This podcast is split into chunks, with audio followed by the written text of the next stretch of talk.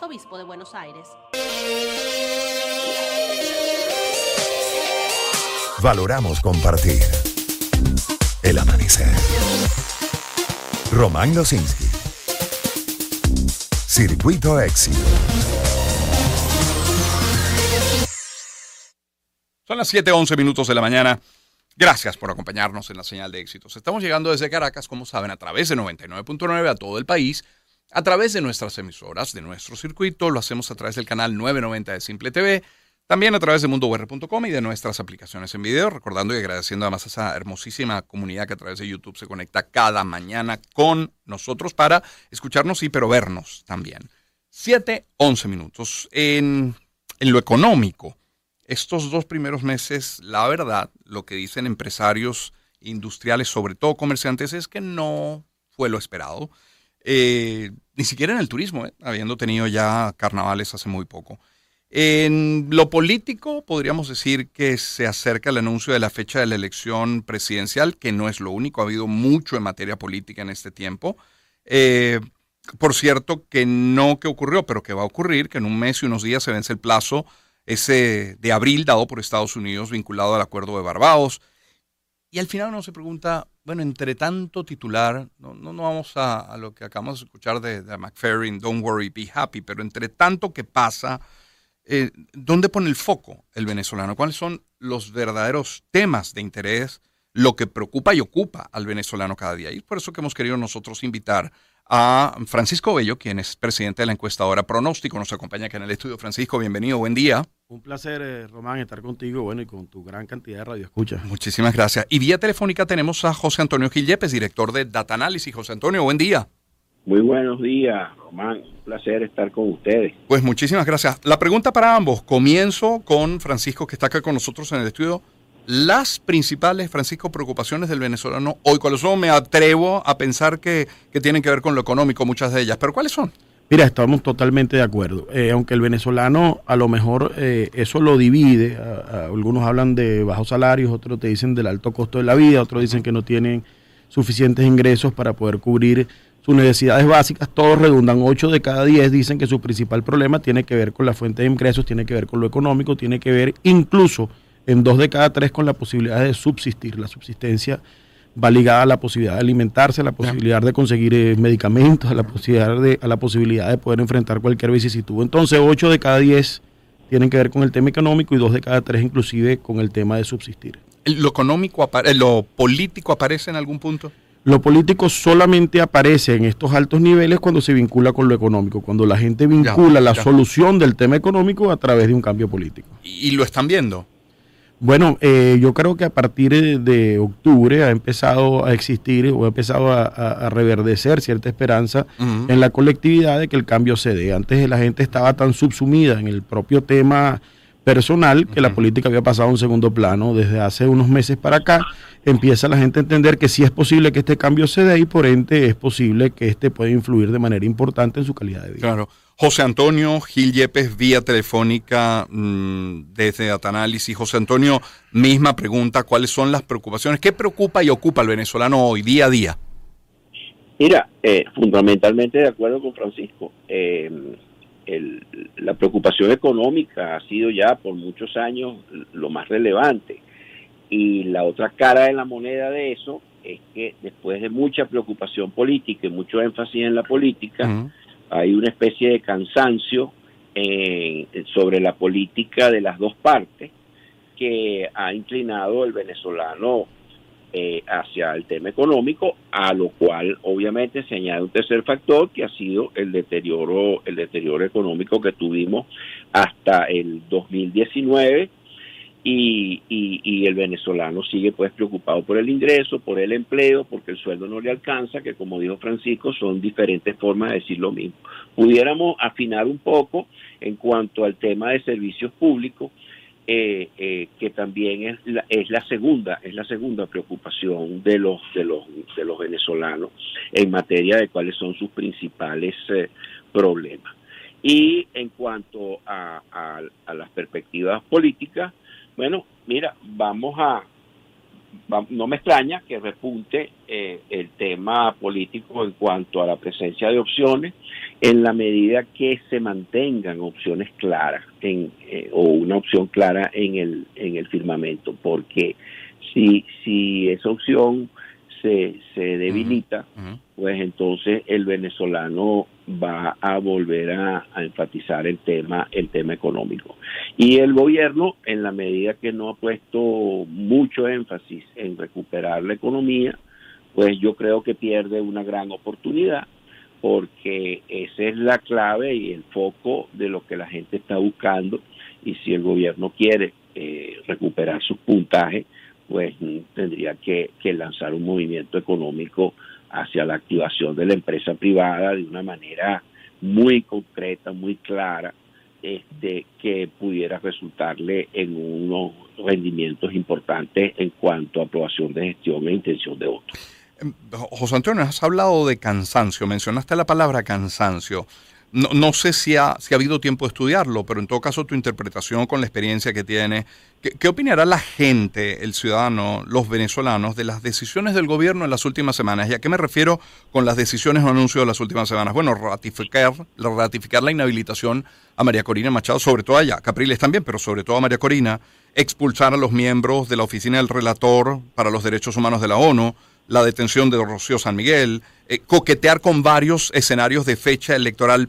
E, ese cansancio, esa frustración se traduce en que, en que me desconecto aún más de la política o por el contrario me activo, me seduce y quiero participar. ¿Qué pasa? Bueno, mira, este, en la, última encuesta de Data Analysis que fue a fines de noviembre, todavía no tenemos datos de, la nueva, eh, eh, no hemos terminado el campo, eh, aparecía algo como que si, si María Corina no fuera la, si María Corina es candidata, la abstención en, en esa pregunta era de un 20%.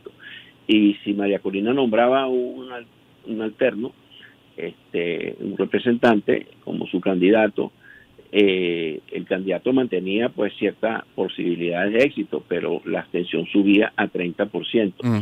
Por esa vía podemos quizás reincidiendo en el criterio que expresé anteriormente, eh, eh, decir que si la gente ve una ve opciones claras, pues este, puede mantenerse eh, o recuperar una vía política, un interés político.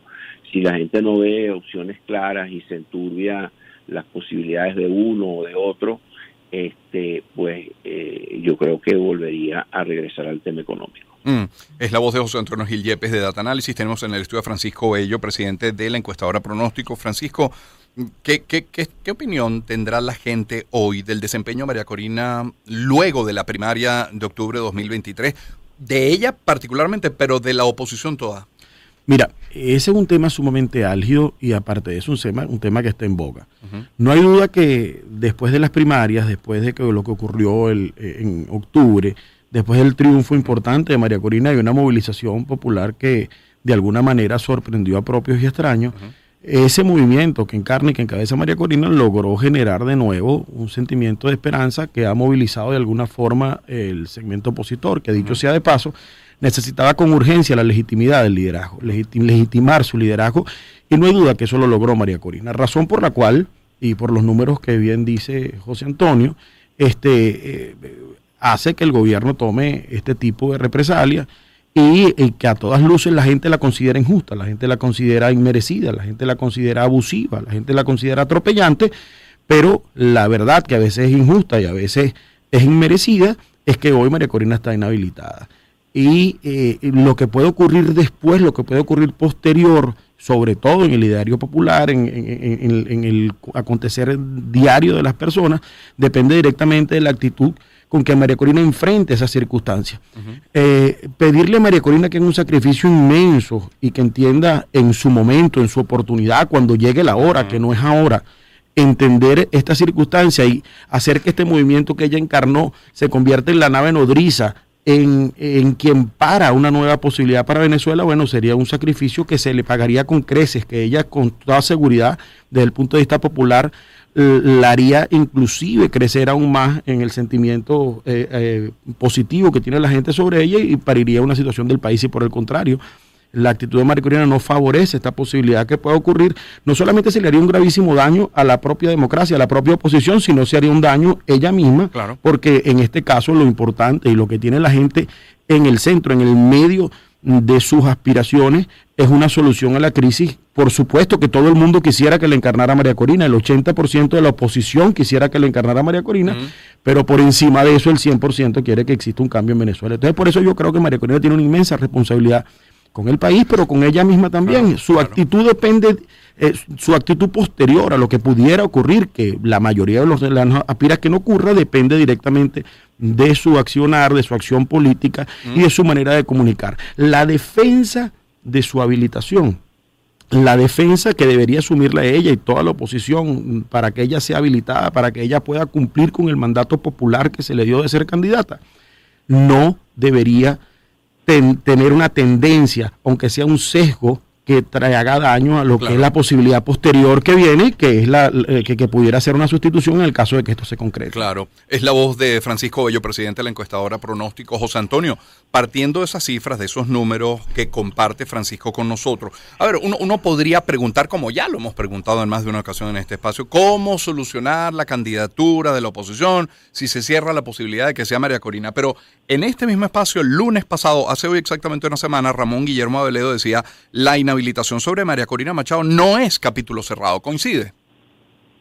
Eh, mira, eh, no sé, eh, de veras que eh, decir que es capítulo cerrado o que no es capítulo cerrado, yo creo que es un poco aventurado.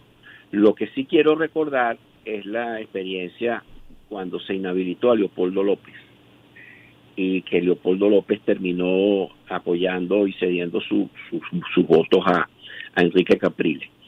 Eh, en ese momento, eh, Leopoldo López inhabilitado, de todas maneras, era el político que tenía la mayor aprobación de gestión, lo, lo cual tenía que, obviamente, hacer esperar que esa misma persona tuviera la mayor intención de voto.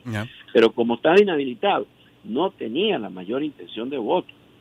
Eh, eh, y oportunamente eh, tomó una sabia decisión que fue declinar y apoyar abiertamente y, acompañarlo en su campaña a Enrique Capriles.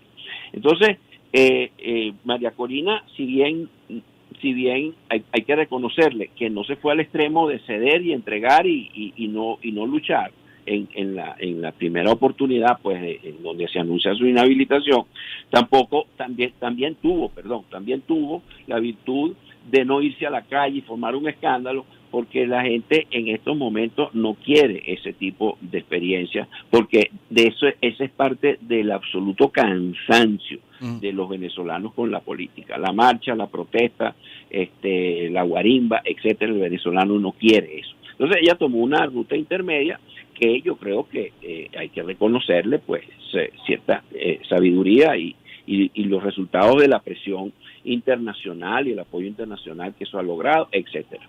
Ahora, este, eh, la puerta, la puerta de las candidaturas eh, inscritas en el CNE, etcétera, en algún momento se puede cerrar y eso este hace hace ver dos cosas. Uno que eh, si bien María Corina pudiera tener la mayoría de ese apoyo popular, este, es, esa, eh, se puede dar la contradicción entre lo que hablamos de Leopoldo López, la evaluación de gestión muy alta, la más alta, pero este, por otro lado, eh, la reducción de la intención de voto, porque la gente mm, lo descuenta por estar inhabilitado en aquel momento Leopoldo, en este momento María Corina Machado. Mm. Tiene que ver muy Mm. bien qué pasa con los números de intención de voto, porque se puede desgastar ese apoyo electoral, aunque le reconozca todas las virtudes en otros planos. Claro. Entonces, ese, esta es una disyuntiva, muy el timing de Sí. eso es Mm. fundamental. Ese Sí. es el gran reto que tiene la oposición en este momento. Es José Antonio Gil Yepes, director de Data-Análisis vía telefónica, en el estudio Francisco Bello, presidente de la encuestadora Pronóstico.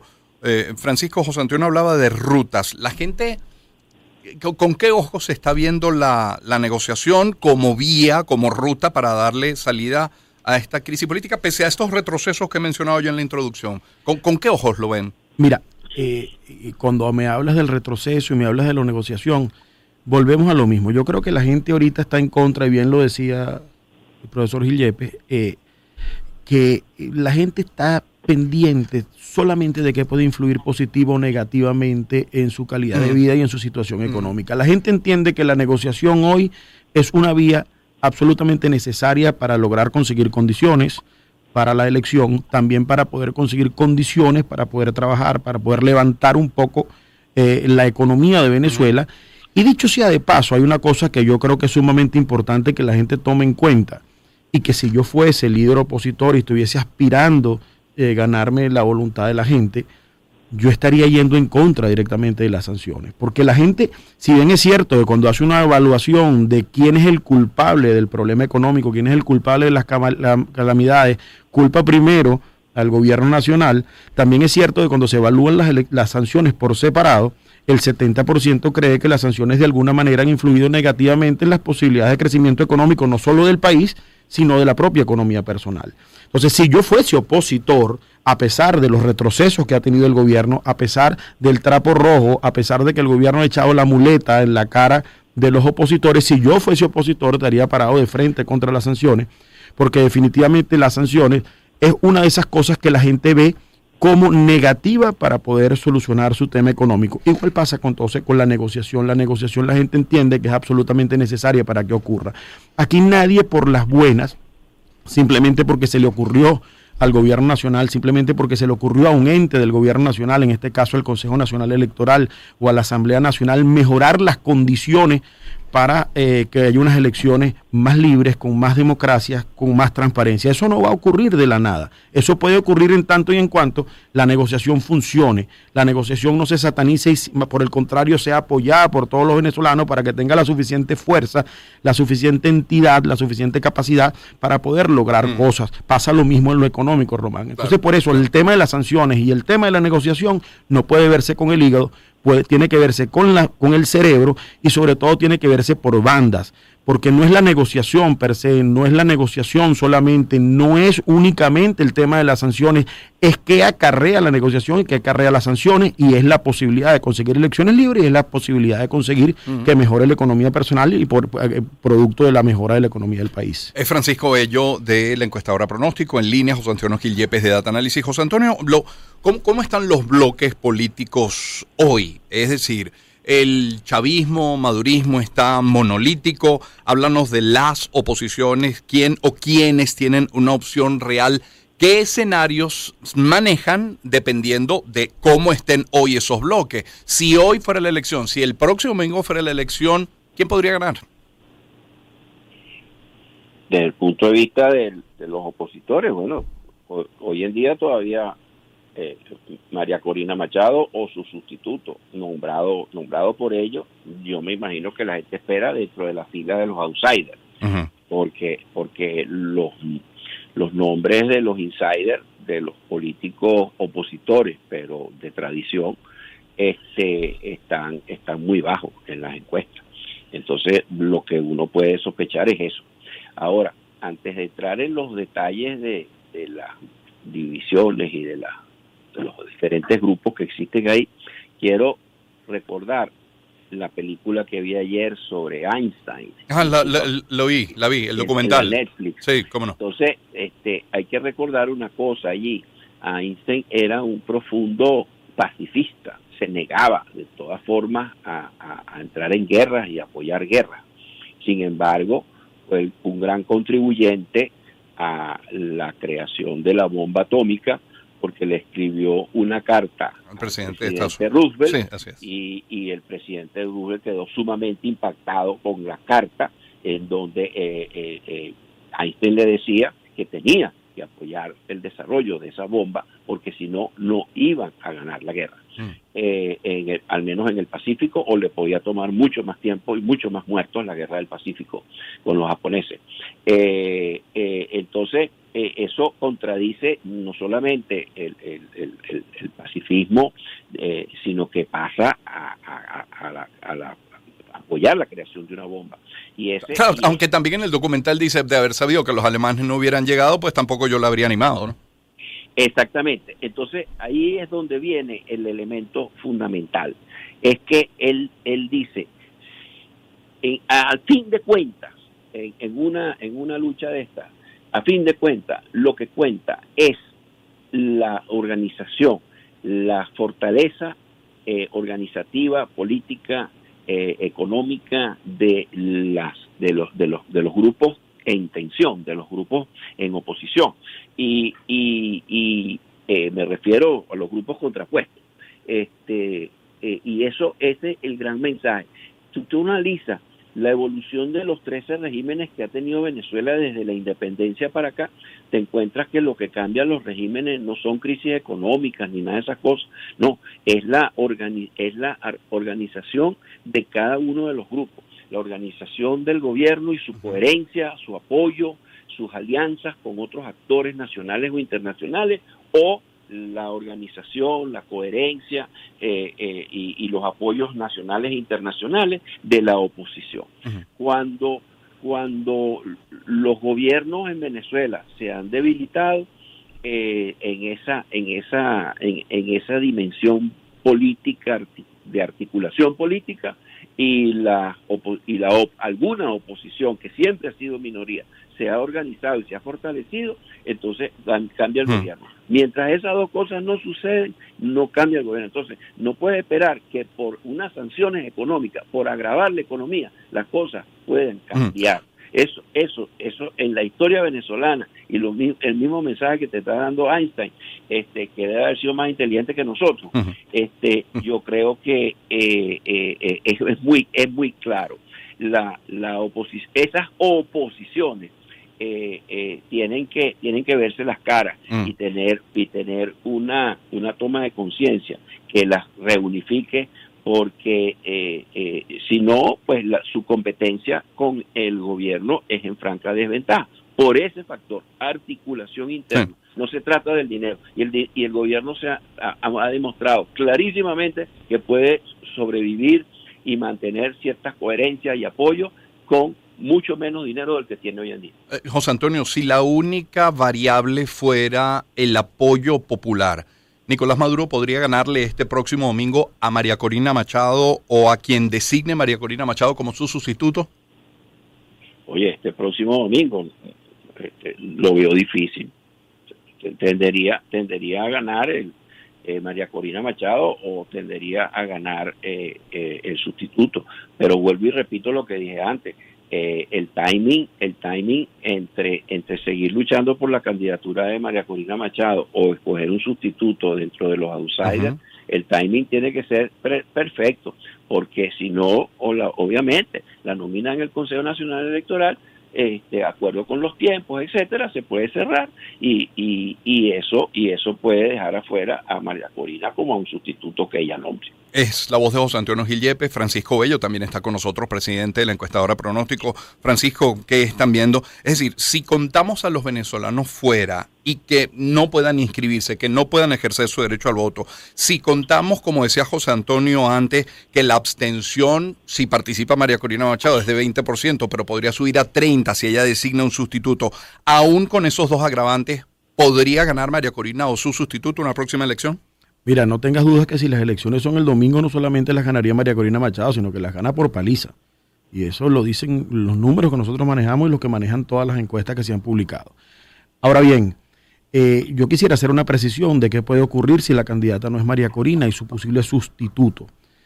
En primer lugar, no hay un sustituto hoy que tenga suficientes puntos en las encuestas como para salir a enfrentar a Maduro por sí solo. Él dependería de dos cosas. Primero, como decía temprano, las posibilidades que le permita, que les deje, que le endose la propia actitud de María Corina en el arte del relevo, en el momento del relevo.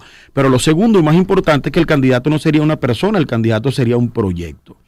Yo creo que el proyecto que en estos momentos pudiera calar en la opinión pública o ante la opinión pública y sobre todo porque el liderazgo lo mantiene María Corina es el proyecto de la transición. Porque en este país es necesario que existan algunos cambios que son estructurales, que son muy profundos y que pudieran permitir volver a una geometría eh, entre los poderes públicos suficientemente parecida a lo que es un Estado democrático 100%, un Estado totalmente abierto, un Estado totalmente con independencia de poderes, y posteriormente a eso, inclusive que se hagan los ajustes económicos pertinentes, pudiera María Corina perfectamente, una vez solucionado su problema legal, poder aspirar a la presidencia de la República. Entonces, lo que ocurre en estos momentos es que el candidato en primer lugar, no es un candidato sustituto de María Corina, no es simplemente el candidato sustituto de María Corina, es que encarne ese candidato. Y más allá de ese candidato no es un nombre, es un proyecto. Y uno de los proyectos que está planteado en este caso es el tema de la transición. Por último, te diría que la situación del gobierno nacional por ser culpable de la situación económica, como lo decíamos temprano, por no haber podido resolver, como lo decía José Antonio hace rato, el tema económico y no haber hecho mucho eh, por el tema económico, pues es muy difícil que repunte, porque su popularidad está directamente ligada a la posibilidad de resolver el problema cotidiano de las personas.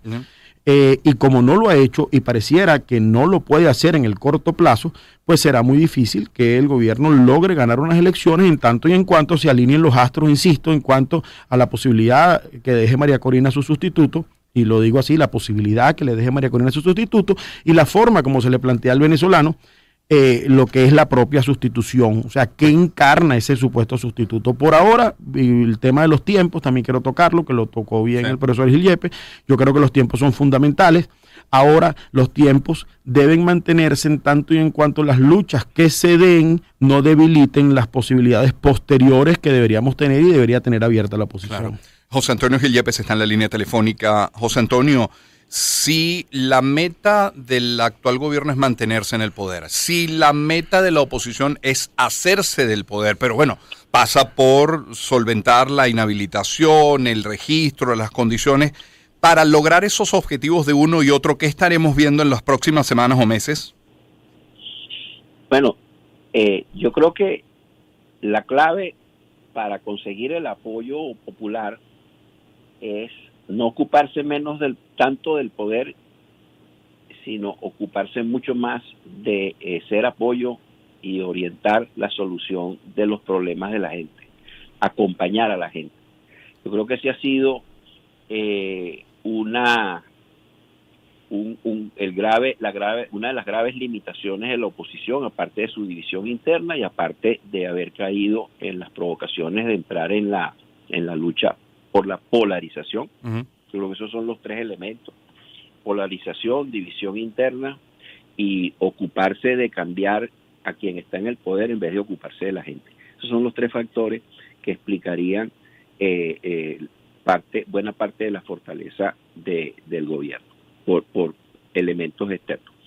Entonces, eh, yo creo que la, la oposición en eso tiene que tiene que desarrollar, como decía Francisco, es un proyecto, es una, es una, es, una serie de rutas en diferentes áreas económicas, empleo, inversión, eh, salario, eh, que hay que rescatar, obviamente, etcétera. Es un proyecto este, que entusiasme, que sea coherente y por otro lado, no solamente económico, sino que también sea democrático, lo que va a, lo que entusiasmaría y consolidaría a una, una oposición mm. eh, blindada.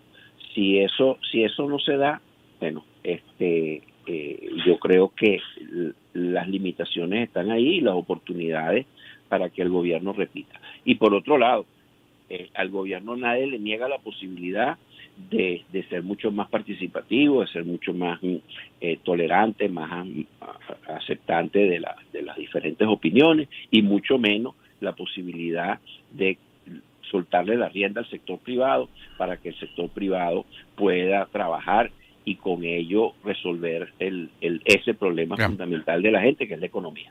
José Antonio, gracias por atendernos esta mañana. ¿eh? Muchas gracias a ustedes. Feliz día, gracias por esto. Un placer haber compartido contigo. Igual, José Antonio, mucho gusto. Francisco, lo mismo. Gracias por el tiempo y por haberte acercado. Muy agradecido, muy agradecido. Francisco Bello es presidente de la encuestadora Pronóstico. En línea tenemos a José Antonio Gil Yepes, director de Data Analysis. 740, le ponemos música al espacio. ¿Qué les parece? Queen y David Bowie, ¿con qué tema? Empezamos el año en su compañía.